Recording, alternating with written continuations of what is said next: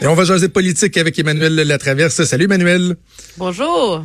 Bon, on avait hâte de voir est-ce qu'il y aura des impacts suite euh, au euh, blackface, brownface gate qui a euh, dont euh, fait mal à Justin Trudeau la semaine dernière.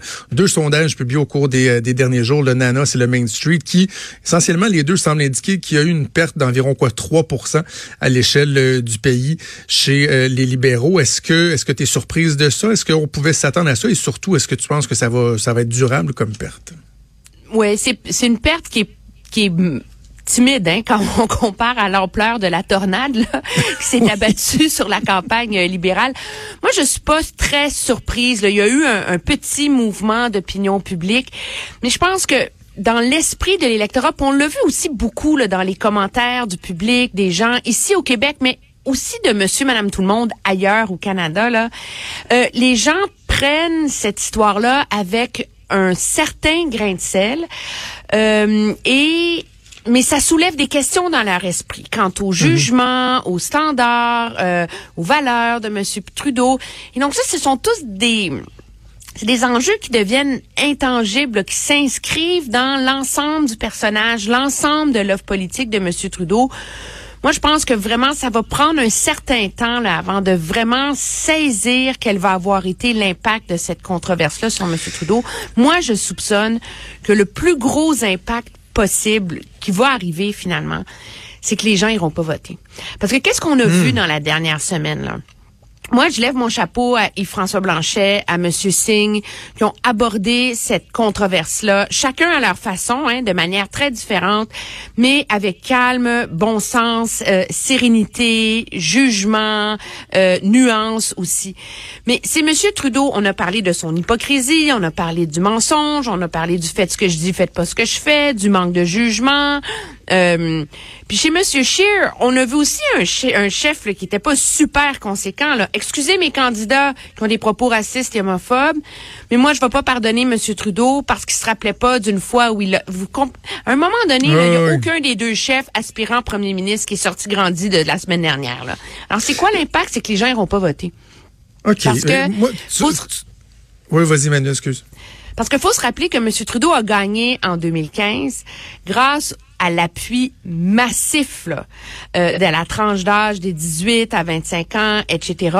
C'est c'est c'est comme c'est pas la base libérale, ça c'est la base Trudeau là.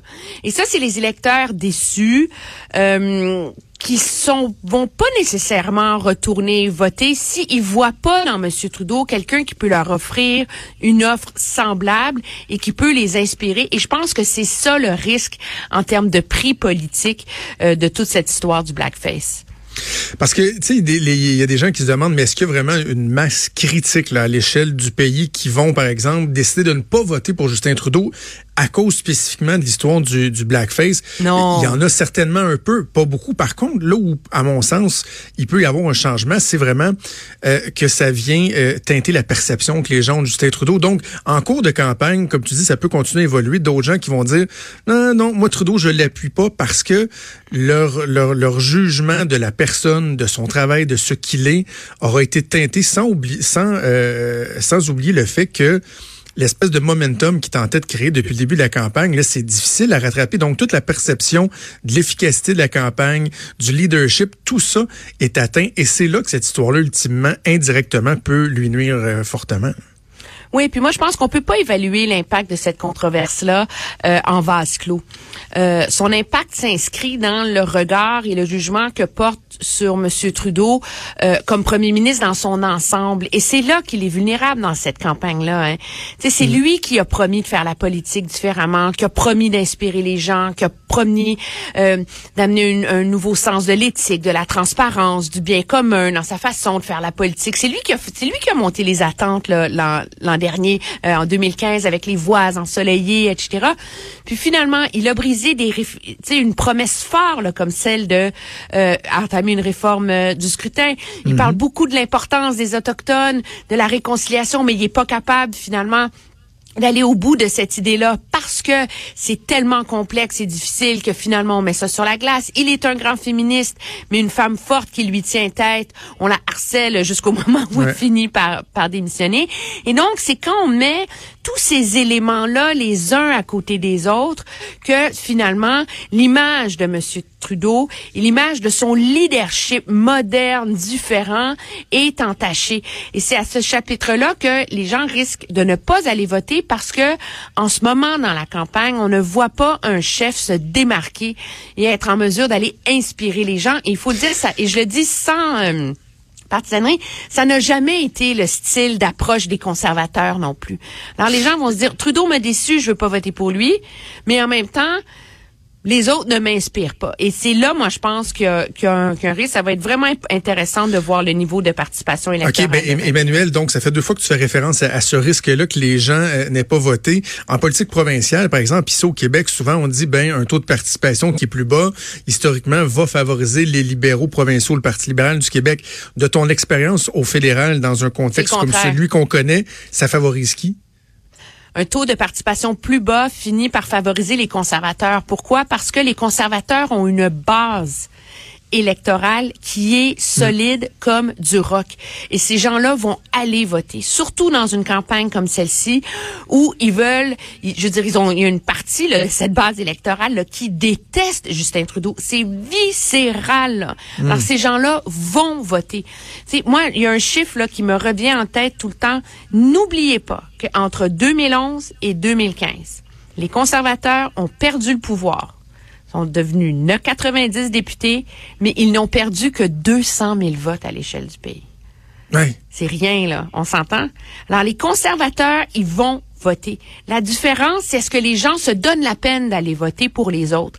Et donc, un taux de participation plus faible, ça fait, ça, ça enlève l'avantage dont ont besoin les libéraux pour gagner. Il faudra voir aussi si M. Singh est capable de tirer profit mm. euh, de ce de cette bonne semaine qu'il a eu, de la bonne campagne qu'il fait jusqu'ici, parce qu'une remontée du NPD peut aussi jouer sérieusement euh, des tours là, dans tous les comtés en banlieue de Vancouver et de Toronto qui sont en jeu. C'est intéressant que tu mentionnes la, perte de 200 000 voix seulement entre 2011 et 2015 parce qu'on oublie à quel point finalement les conservateurs, contrairement à ce qu'on aurait pu penser, euh, étaient, euh, avaient, fait, avaient, fait, une bonne performance en 2015. Stephen Harper qui, qui avait vraiment euh, évité le, le, le, désastre ou la déconfiture. OK, Emmanuel, on va parler beaucoup d'environnement cette semaine. Tu parlais des défis de cohérence euh, du, euh, du premier ministre Trudeau. À bien des égards, sa cohérence qui est remise en question sur l'environnement.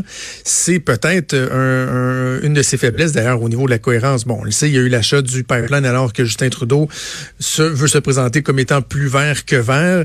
Est-ce qu'il y a des opportunités pour lui cette semaine, des risques? Comment ça se présente pour les autres partis? Ben, l'opportunité pour M. Trudeau, c'est de mettre de l'avant son plan euh, et d'amener des nouvelles idées au moulin pour réussir à convaincre les Canadiens qu'il est sur la voie d'atteindre les cibles de Paris. On entend beaucoup M. Trudeau dire oui, on a pas tout ce qu'il faut pour les atteindre, mais on va y arriver. Moi, je pense qu'à un moment donné, M. Trudeau, s'il veut être un leader crédible là-dessus, il doit montrer aux Canadiens comment un gouvernement libéral serait capable de combler le manque à gagner pour que le Canada atteigne ses cibles de Paris. Donc oui, il y a une il y a une fenêtre pour lui à ce chapitre-là, et surtout avec tout l'accent sur l'environnement en ce moment, euh, c'est une façon aussi de de mettre sur la défensive là, son adversaire. Euh, conservateur, Monsieur Scheer. Ceci étant dit, moi, ce que je remarque dans tout le débat sur l'environnement mhm. qui s'accentue depuis quelques semaines, c'est à quel point le message des militants comme Greta Thunberg et comme d'autres, c'est de dire, écoutez, arrêtez de vous mettre la tête dans le sable, écoutez les scientifiques, là. Et tout le monde, tous les experts le disent, là. Ce n'est pas assez. Il faut une transformation de l'économie. Et donc, à un moment donné, le beau discours mitoyen, on va faire croître l'économie euh, et, et on va lutter contre les changements climatiques, cette espèce de notion qu'on peut avoir le beurre et le prix du beurre en même temps, euh, est en train de, de perdre en crédibilité, je crois, d'autant plus que là, le l'électeur moyen, à un moment donné, commence à comprendre qu'il va falloir en faire des changements radicaux dans la société. Donc, est-ce que M. Trudeau peut tirer profit de ça? Les libéraux ont toujours calculé que oui, ont toujours calculé que leur discours mitoyen, en vérité, sur la question, hein, entre les Verts puis les conservateurs, était la voie équilibrée. Mais dans le contexte actuel de l'effervescence et des et du de la mobilisation citoyenne des jeunes, qui disent aux politiciens arrêtez de nous mentir. Je suis pas certaine si cette voix mitoyenne très raisonnable Hmm. suffit maintenant. Parce que est-ce que les électeurs vont pas commencer à comprendre à un moment donné que c'est vrai que c'est pas assez et que si on va aller dans la rue manifester vendredi prochain, ben il faut s'attendre à des promesses conséquentes de la part de nos de nos élus là-dessus là. Je, je, je suis pas en désaccord avec ce que tu dis, mais j'ai quand même hâte de voir parce que ça fait plusieurs élections, que ce soit au fédéral ou au provincial, où on, on, on on prédit que l'environnement va être un thème qui va toujours davantage s'imposer, mais finalement, lorsqu'on regarde, tu sais, qu'est-ce qui aura fait pencher la balance, quelles sont les questions de l'urne, etc., finalement, l'environnement tente toujours à s'imposer. Là, peut-être qu'on le sent encore plus, mais j'ai hâte de voir si effectivement, euh, au final, euh, ça aura un impact, euh, un impact en particulier. Avant de te laisser, Emmanuel, oui, vas-y. C'est les jeunes qui avaient donné la victoire à M. Trudeau et c'est les jeunes qui vont être dans la rue vendredi et qui en demandent davantage pour l'environnement. Et qui pourraient être euh, désillusionnés par rapport Qui ont la euh, à clé Justin Trudeau de, aussi. de l'issue de la- du gouvernement le 21 octobre. OK. Justin, Justin Trudeau, donc, qui a été euh, joué au cours de la fin de semaine un peu sur euh, le terrain des conservateurs. C'était à son tour de promettre des baisses d'impôts. Oui, oui, les, les, les libéraux pigent dans les meilleures idées des autres et finissent par les recycler à leur façon. Monsieur Trudeau, essentiellement, c'est l'idée est, est, est, est semblable, c'est de donner une baisse d'impôts aux- à tous ceux qui gagnent moins finalement. Donc c'est de rehausser le plafond à partir duquel on paye des impôts d'ici 2023. Monsieur Scheer lui c'est de donner une baisse d'impôts sur la tranche de salaire en bas de 47 000 dollars. De part et d'autre, on se renvoie la balle en disant qui a la formule la plus progressiste, la plus etc. Ce qu'on voit finalement là, c'est qu'il y a un sérieux manque d'idées originales dans cette campagne là. là. On a Ouais. deux partis qui aspirent au pouvoir, qui promettent des baisses d'impôts en s'attaquant à un mécanisme obtus que seuls des économistes comprennent. Tout le monde promet des congés pour les femmes enceintes, les congés de maternité, etc. Puis on a le NPD qui veut baisser les prix de téléphones cellulaires. Monsieur Trudeau fait la même chose. Alors voilà, là, ça va être si c'est au, au, chapitre des promesses électorales là, que les gens espèrent faire leur choix. Là, je pense que ça va être difficile. ben, là, en même temps, parce que finalement, tout le monde a les mêmes idées. Tu sais. Ben, en- quoi que sur le contrôle des armes à feu, moi, je, je suis loin d'avoir trouvé ça inintéressant. On n'a pas beaucoup parlé parce qu'on était encore dans, dans le scandale euh, blackface, mais les libéraux qui proposent des trucs qui sont pas mal plus, euh, pas mal plus euh, osés que ce que les, les conservateurs voudraient faire. Donc, si les gens cherchent des enjeux sur lesquels on peut vraiment départager les différents partis politiques sur euh, un enjeu comme celui-là, le contrôle des armes à feu, qui, je pense, trouve pas mal écho dans la population, les gens qui sont sensibles à ça. Euh, là, il y a des débats qui seraient intéressants à faire. Curieusement, ça n'a pas vraiment eu lieu en fin de semaine suite euh, à la proposition des libéraux. Mais ça a moins eu lieu ici euh, au, au Québec. Je te dirais que dans une ville comme Toronto, où il y a une vague de fusillades sans précédent en ce moment, euh, et c'est à cet électorat-là que, ça- que s'adressait la promesse de Monsieur de Monsieur Trudeau. Le, le débat a sérieusement fait rage. Monsieur Trudeau là, qui propose justement d'interdire les armes d'assaut de style militaire là, et de laisser, de permettre aux villes de bannir les armes de poing. Écoute, est-ce que alors, on permet à Montréal de bannir les armes de poing, on permet à Toronto de le faire, mais la ville de Winnipeg, elle, décide de pas le faire. Est-ce qu'il n'y a pas un risque à un moment donné que on soit encore là, dans des politiques de poudre aux yeux, là, où on donne l'impression aux gens qu'on fait quelque chose, alors qu'objectivement, les armes de poing, ils vont pouvoir continuer à circuler au pays, là, d'autant Ben plus oui. que pour la plupart, ce sont des armes illégales.